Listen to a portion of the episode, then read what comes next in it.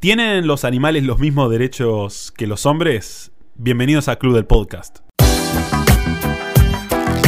Club de los Viernes, podcast.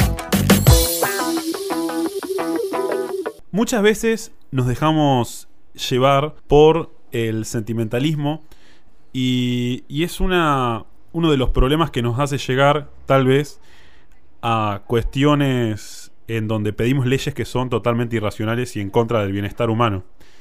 Eh, es el caso del derecho animal, o, de lo que se conoce como derecho animal, ¿no? Yo, en primera instancia, me considero un amante de los animales. Tengo dos perros, tengo un hermoso, un hermoso gato. Em, los quiero mucho, los adoro mucho. Y si alguien les hace daño, yo estaría dispuesto a hacerle daño a esa persona por eh, hacerle daño a mis perros, por violar el, el principio de, no agresión. Porque mis perros son de mi propiedad. Y, y si bien yo pediría la máxima pena para esa persona, eh, debido a mi estado de enojo, no sería lo correcto que, eh, que se haga lo que yo estoy pidiendo, ¿no? Porque en rigor la pena no va por, el, por lo que aquella persona ejecuta sobre eh, mi mascota, sino que la pena va por los daños que me provoca a mí que dañe mi propiedad.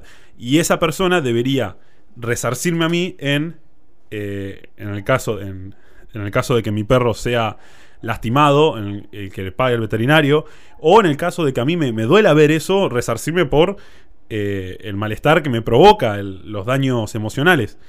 Ahora, pero todo esto va desde el lado de las personas, no va desde el lado de, de los animales. Eh, yo creo que no debe haber leyes en sí mismas en contra del maltrato animal. No creo que deban existir. Eh, creo que no maltratar animales es un valor, es un valor que tiene la sociedad. Y en realidad los derechos son una prohibición en contra del uso de la fuerza. Y esto es previo a los valores. Y cuando el gobierno intenta regular los valores, decirnos cómo debemos tratar a los animales, ya, ya se pierde ese valor en la sociedad, ya no existe más ese valor. Y en rigor, nosotros lo que tenemos que hacer es preservar ese valor y denunciar a quienes maltraten a los animales. Es más, hemos visto en redes sociales los escrachos que se hacen a personas que despellejan animales o los tiran al río.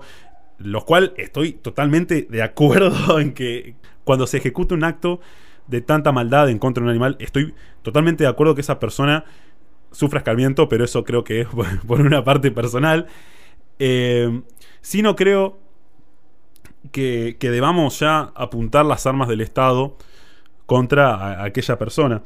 Eh, hay un, un, proyecto que se eh, impulsado por ambientalistas que se llama The Great Ape Project, que intentan que los, los simios y todo tipo de, mm, de primates tengan derechos y sean reconocidos como personas, al igual que, eh, que los hombres, ¿no?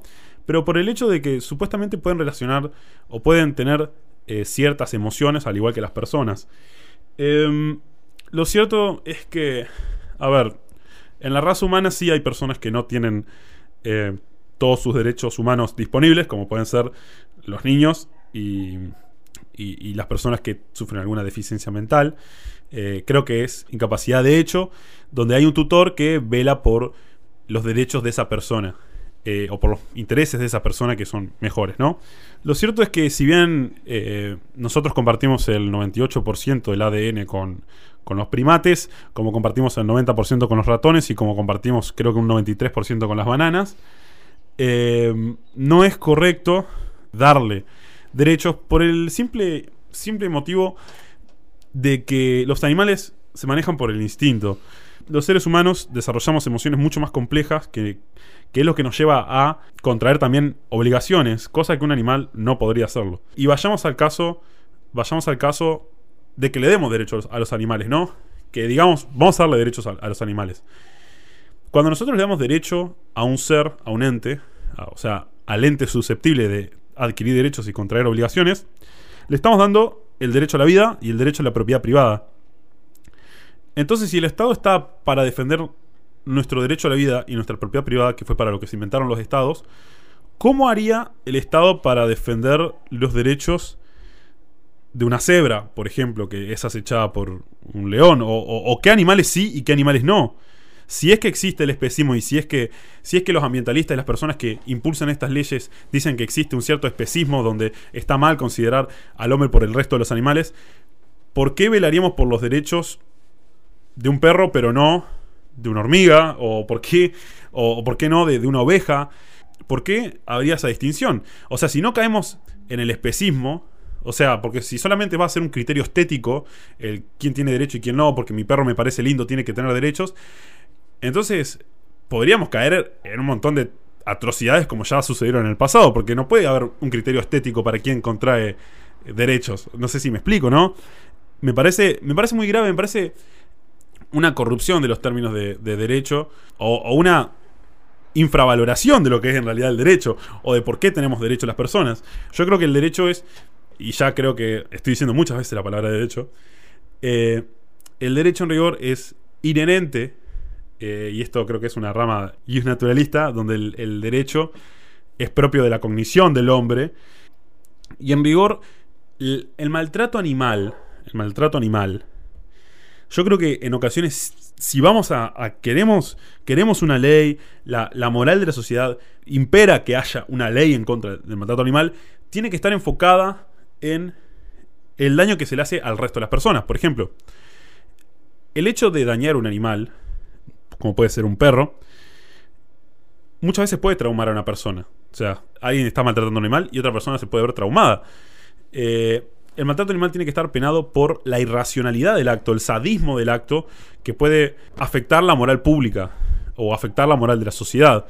Eh, es un acto completamente irracional que, eso puede ser, puede ser penado. Existen formas de, penarlo. Obviamente a mi perro no, lo amo mucho. Es más, le mando un saludo porque debe escuchar nuestros podcasts. Y en realidad ponerle este podcast debe ser tortura animal al pobre animal.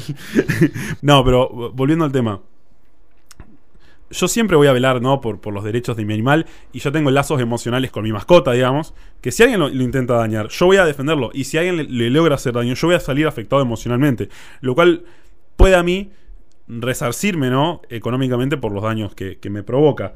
Eh, según la neurociencia, la diferencia principal que tiene el cerebro del se- del ser humano con el cerebro de los animales es que nosotros tenemos la capacidad de tener creatividad y la capacidad de, por ejemplo, darle un significado a una cosa que en verdad no lo tiene. Eso- Claro. Eso, no lo tienen los animales. Claro, sí, sí, sí. Eh, y eso, y justamente la creatividad es eh, lo que hace que el humano pueda inventar cosas y pueda, y pueda avanzar tecnológicamente. Y después otro tema muy, muy importante, y que esto lo hablamos en el último podcast con, con Bumper, que la, la experimentación. Que ahora se está militando mucho la experimentación con el famoso video de- del conejo Ralph, que en verdad, eh, cabe aclarar que es una campaña de, si no me equivoco, el organismo es PETA, creo que se llama, eh, puede ser que esté equivocado, pero mm, que básicamente eh, la experimentación en animales en determinados mercados, ¿no? porque en la medicina es imposible no experimentar en animales, sino se experimentaría en humanos, como hacía Mengele. Eh, básicamente, lo que, lo, que, lo que hacen es que, eh, digamos, la experimentación en animales en, ciertos en ciertos mercados ya está prohibida, en muchos países, la mayoría de los países.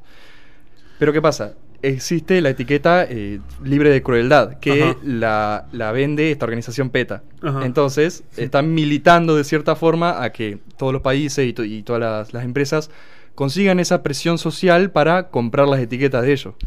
Mm. Claro, claro. Muy interesante lo que venían planteando y yo vengo a aportar una mirada diferente y voy a decir, los animales ya tienen derecho. Ajá.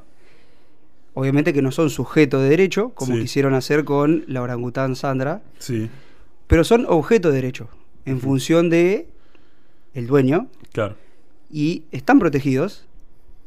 A ver, como decías vos, se puede hacer leyes antimaltrato que eleven un poco más las penas sobre el maltrato del animal en función de, porque en este caso podría ser, tienen derecho sí, en base al, al- al dueño, que exige un, un resarcimiento por, por la violencia y demás, una parte que no se puede medir, que es la parte del daño moral, daño psicológico, no se puede, es imposible. Pero lo que sí se podría hacer, eh, parte de las leyes antimaltrato, es elevar esto pero en base a cualquier animal, ahí entramos en, los dividimos en categorías, cuando sí, cuando no, porque si vamos a comer el asado de los domingos, cada vez más difícil con Alberto, pero hay algunos que todavía podemos, eh, ¿entraría o no, entra- o, no configura? Porque como es alimento, no configura La dentro. polenta, ¿tendríamos que adquirir derecho a la polenta con sabor asado? Eso, eso es lo que, tenemos- lo que tendremos que discutir en otro podcast. Entonces, el, el maltrato en base a cualquiera, aunque no tenga dueño, y ahí, ¿quién sería el afectado? Porque, recordemos, son objeto de derecho, no sujeto de derecho. Claro. Si no, estaríamos o elevando el animal a la categoría del ser humano, como, como vimos la orangutana Sandra, era persona no humana. Sí, No existe eso, es, es un invento. sí, sí. sí. Es elevar la categoría de, de- de un poco más de objeto, que raro, pero estaríamos ahí y, y ¿quién, lo, ¿quién lo elige? Y entramos a elegir razas. Y cuando sí, cuando no, ¿quién es el afecto? ¿Cuál es el, el bien jurídico afectado en este caso? Claro. ¿Qué sería? En el caso de que tenga dueño, ya lo vimos. Ahora, si no tiene dueño, ¿quién es? ¿El Estado? ¿El Estado Ajá. se apropia de cualquier cosa que no tenga dueño? Entonces no Como deja pasa de ser una realidad. persona. es un objeto y, y ¿qué pasa? Y se lo apropia y no puede ser nunca persona no Claro. humana porque tiene un dueño. Sí, sí, sí. Deja de tener el, el- el derecho, de- los derechos humanos, porque bueno, sería persona no humana. Que inventamos una nueva categoría y, y los ponemos intermedio entre persona y objeto, que no sea ninguna de las dos, Ajá. pero como decías vos, le das derecho a la propiedad y que lo puedo poner de director de una SRL y, y que Claro, ponga la huella de lavas la plata plata a través de los animales. y, Claro. y le pones la, la patita de, de huella y firma. ¿Cómo hacemos? Claro, ah, yo quiero preguntar algo, Gastón, corregime si estoy equivocado, pero... Seguramente. eh, pero cuando se habla de derechos, se habla de derechos y obligaciones. Sí. ¿Qué obligación le podría atribuir a un animal? Ninguna porque no es sujeto, es objeto. Claro, pero no expliqué de la obviedad. Explicanos si fuésemos ambientalistas. Ah. Y Explicamos es que si no puede porque, nada porque no, no se podría porque ¿qué? Eh, lo llevarías a juicio y lo pondrías preso al, al animal. ¿Cómo arrestamos ¿Cómo un haces? animal? Claro. ¿Qué clase de esposa le ponés? ¿No sería maltrato animal tenerlo preso? O esposado, claramente. ¿Cómo haces? No se puede. Se lo puede castigar al dueño, por ejemplo. Esto sí, eh, les voy a les corto la risa con el ejemplo que voy a dar. ¿Qué pasa con eh, el animal que lesiona a una persona o que termina matándola? Claro. ¿Por qué se mata al animal? ¿Está bien o está mal? Ajá. Porque si vos chocas a una persona y la matás, ¿lo explotan al auto que, con el que mataste? ¿Rompen la pistola con la que mataste? ¿Rompen el Tramontina, que es el arma más utilizada para homicidio en Argentina? Así de Ujú. gronchos somos. ¿Qué hacemos? Rompemos el... ¿Y por qué al animal sí se lo mata? Ahora, ¿cómo hace el dueño también para decir, bueno, no, mató una vez, no mata más? Y ahí, ¿cómo haces? Al humano no se lo puede matar, técnicamente por los derechos humanos, se lo puede meter preso o puede haber alguna bala perdida. Sí. ¿Y al animal cómo hacemos? ¿Lo metemos preso? No, se lo mata. Está mal, yo no considero que se lo debería matar, pero tampoco se debe meter preso. Claro. ¿En una jaula? Sería maltrato quizás. Sí. ¿Cómo hacemos? M- Muchas veces eh, está- estamos en una sociedad tan sensible que no entendemos el significado de crueldad. Ahora, la naturaleza es cruel, Pero qué rico. pero y, y es rico. Pero la naturaleza misma es cruel. Y, y también puede considerarse que sea cruel que los animales sean una mercancía. Sí y no. No. Eh, desde el punto de vista del capitalismo frío, malévolo, sí, puede ser si, hay, si tenés una connotación negativa hacia lo que es el, el libre mercado, tal vez sí.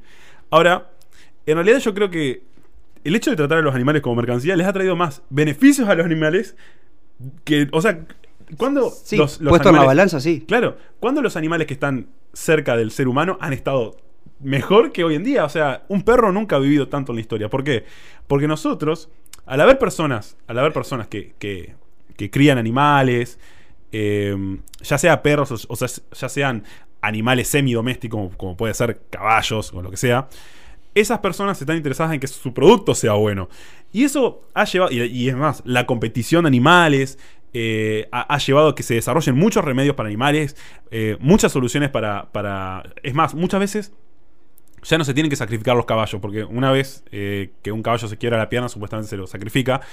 Muchas veces no es necesario, pero eso es gracias a los avances de la ciencia y literalmente a considerar los animales como una mercancía. O sea, el hecho de que sean mercancía en un momento, como fue toda la historia de la humanidad, o sea, esto es algo que es tan. que los animales se comercien es tan antiguo como el hecho de comer carne, o sea, es eh, básicamente así. Eh, y ese hecho a mí me parece que ha beneficiado a los animales. Eh, y, y no es para nada cruel. Eh, sí pienso que estamos en una sociedad muy sensible donde eh, ya a- a- hay tanta propaganda que te hace sentir mal comer un pedazo de carne. Bueno, pero es justamente la generación de cristal y los ambientalistas, los militantes de izquierda que militan en contra del capitalismo, cuando es el mismo capitalismo que logra cultivar carne en los laboratorios. Claro, justamente, en Israel, ¿no? Yo creo que, a ver, eh, vos diste un ejemplo desde un punto de vista, eh, que es el hecho de subir a los animales al punto de los humanos. Después está la otra arista, que es bajar los humanos a la altura de los animales. Y esto es peor, yo creo que la primera opción, porque por lo menos en la primera opción elegiríamos qué animales están y qué no, por un criterio estético que no se basa en el derecho, O de raza. o de razas, y seríamos especistas. Eh, Racistas, literalmente. Seríamos racistas, literalmente, porque los animales sí tienen raza. Y desde ese punto de vista, es mucho. O sea, y no quiero ser tan, tan polémico, ¿no? Pero much- muchos genocidios han, han sido a partir de que se trataban a, a- a estas víctimas como animales, literalmente, los hacinaban, etc. Y, y yo creo que eso sería más peligroso. Los todavía. marcaban con un número. Claro, to- to- Era totalmente. literalmente. Literalmente. estaban tratados como animales. Eh, y de cierta forma yo creo que la panacea de los estados, la panacea de los estados, es que justamente estemos igual al nivel de los animales. Porque los animales no razonan. O sea, a, los argentinos y a, muchas veces a, los ciudadanos de, de- de Latinoamérica, ¿no? En general, los esquilan como ovejas. O sea, literalmente somos tratados como animales. Y podríamos ser tratados incluso peor si es que tenemos estos conceptos de que los humanos son tan importantes como, como los animales y que el hecho de ser humano no tiene un valor intrínseco. Eh, donde, porque nosotros podemos reconocer la belleza, tenemos eh, valores, eh, tenemos la capacidad de crear. Y en ese caso, yo creo que si no. e- ese caso es mucho más peligroso, el hecho de que los humanos se rebajen a la categoría de animal. Justamente es la capacidad de, de razonar, la inteligencia, los que nos hace superior. Y estamos hablando de que esa misma supuesta inteligencia y, y ese mismo razonamiento es el que nos quiere tirar para abajo. Nos quiere, cual. Es, es lo es el mismo eh, el mismo fruto del poder debatirlo y hablarlo y, y- planteárselo en algún momento el que nos hace bajar. Eh, yo noto que muchas veces eh, está todo muy tirado desde el lado maltusiano, digamos. Todas las políticas que, que promueve la izquierda se basan en el hecho de que o hay que controlar la población, tiene que nacer menos gente, el mundo es un lugar horrible, se van a acabar los recursos, el mundo en- dentro de 10 años no va a dejar de existir. Eh, guarda, ¿no? Porque en 2027... mm, y Al, Al son- Gore lo decía en Ajá. 2017. Sí, digo, sí, sí. O sea, extremadamente eh, apocalíptico lo- los Claro, vivir No en un criticismo eh, extremo. eh, Cuando, a ver, y, y con lo con lo que es hoy en día el reciclaje y la, la reutilización de, de los recursos, son prácticamente inagotables. Totalmente. Eh, en realidad, los recursos son inagotables. Eh, vamos a hacer un podcast explicando por qué los recursos no se agotan, los recursos naturales no se agotan. Y los reto ya a decirme un recurso natural que se haya agotado. No se ha agotado ninguno. A partir de eso, está todo basado en un cierto alarmismo todo el tiempo diciendo que hay que controlar la población, que ya somos demasiados, que no hay que traer gente al mundo, que el mundo es un lugar horrible. Imagínense, imagínense ser militante de izquierda y mirar el mundo de esa manera, digamos, de, como que es un lugar horrible, como que el, el hombre es el lobo del hombre. Em, Y, y he visto varias imágenes dando vuelta en Instagram de, de gente compartiendo que eh, lo que más contamina en el mundo es, es una persona. Eh, estaba el, el chart comparativo de lo que contamina un auto, una planta, una vaca, lo que sea, y lo que más contaminaba era un hombre, eh, haciendo referencia a eh, controlar la población, que somos muchos y demás. Cuando hemos visto que a, a lo largo de los últimos años la población ha crecido exponencialmente y el alimento alcanza. Sí, ¿Hay gente que se muere de hambre? Sí. pero el alimento alcanza. es que cada vez hay menos gente que se muere de hambre y cada vez la dotación de recursos naturales por unidad de ser humano es cada vez menos. Y hay, hay una paradoja que se llama que. mm, No recuerdo el nombre ahora.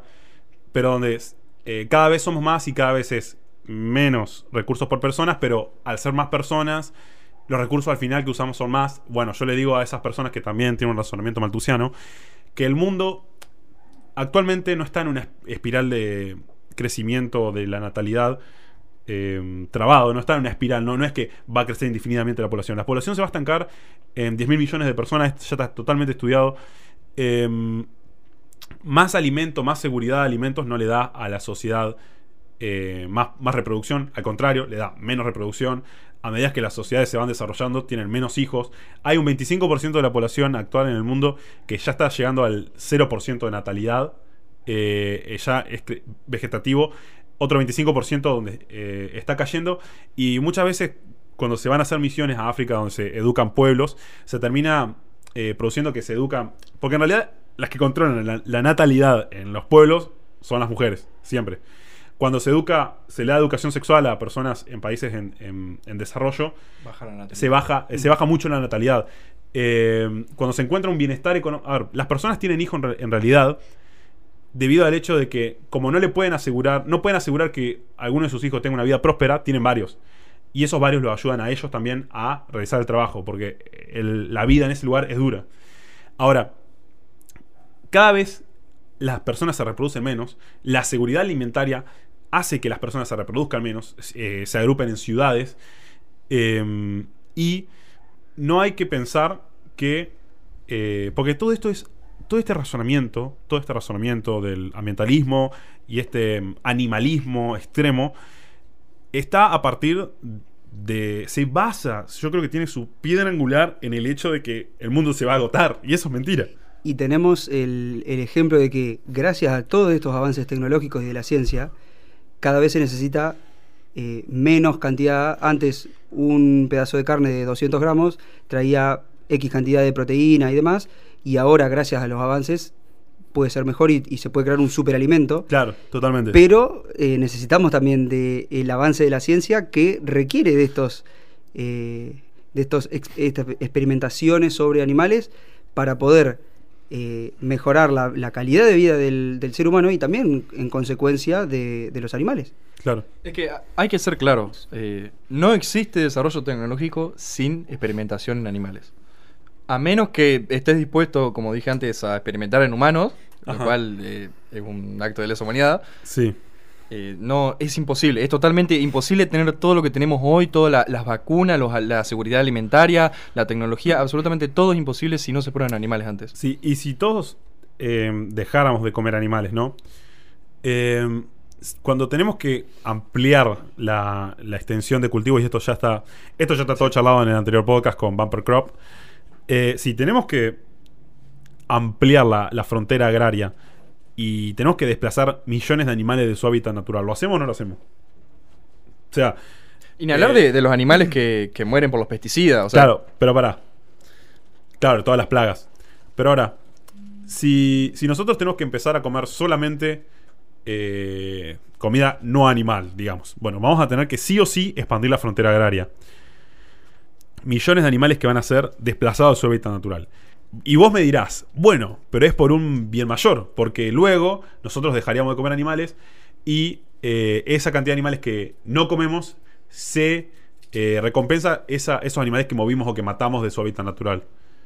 Eh, en ese caso, la pregunta es, en el caso de los humanos eso no sucede. O sea, el peso del derecho de un hombre no pesa más que el derecho de un millón de hombres. O sea, no podemos sacrificar ni una vida por 10.000, ni, ni- o sea, no hay un equivalente matemático. Y, y eso estás haciendo con los animales, o sea, está mal. Bueno, y hasta acá el episodio de hoy, muy polémico, muy gracioso. Yo creo que es- necesitamos darnos un podcast para eh, charlar específicamente este tema, porque muchas veces tocamos los temas de ambientalismo muy en general. Eh, bueno, mientras tanto, mi nombre es Ale Waters, estuve a cargo de la conducción de, este programa. Mientras tanto, te invito a que nos sigas en todas las redes, como Club de los Viernes, y te fijes los podcasts que se están por venir, las notas que, que están saliendo. Y te invito a que comentes si te parece que los animales tienen derechos, deberían tener derechos, y que compartas tu, tu postura. Nos vemos el próximo episodio.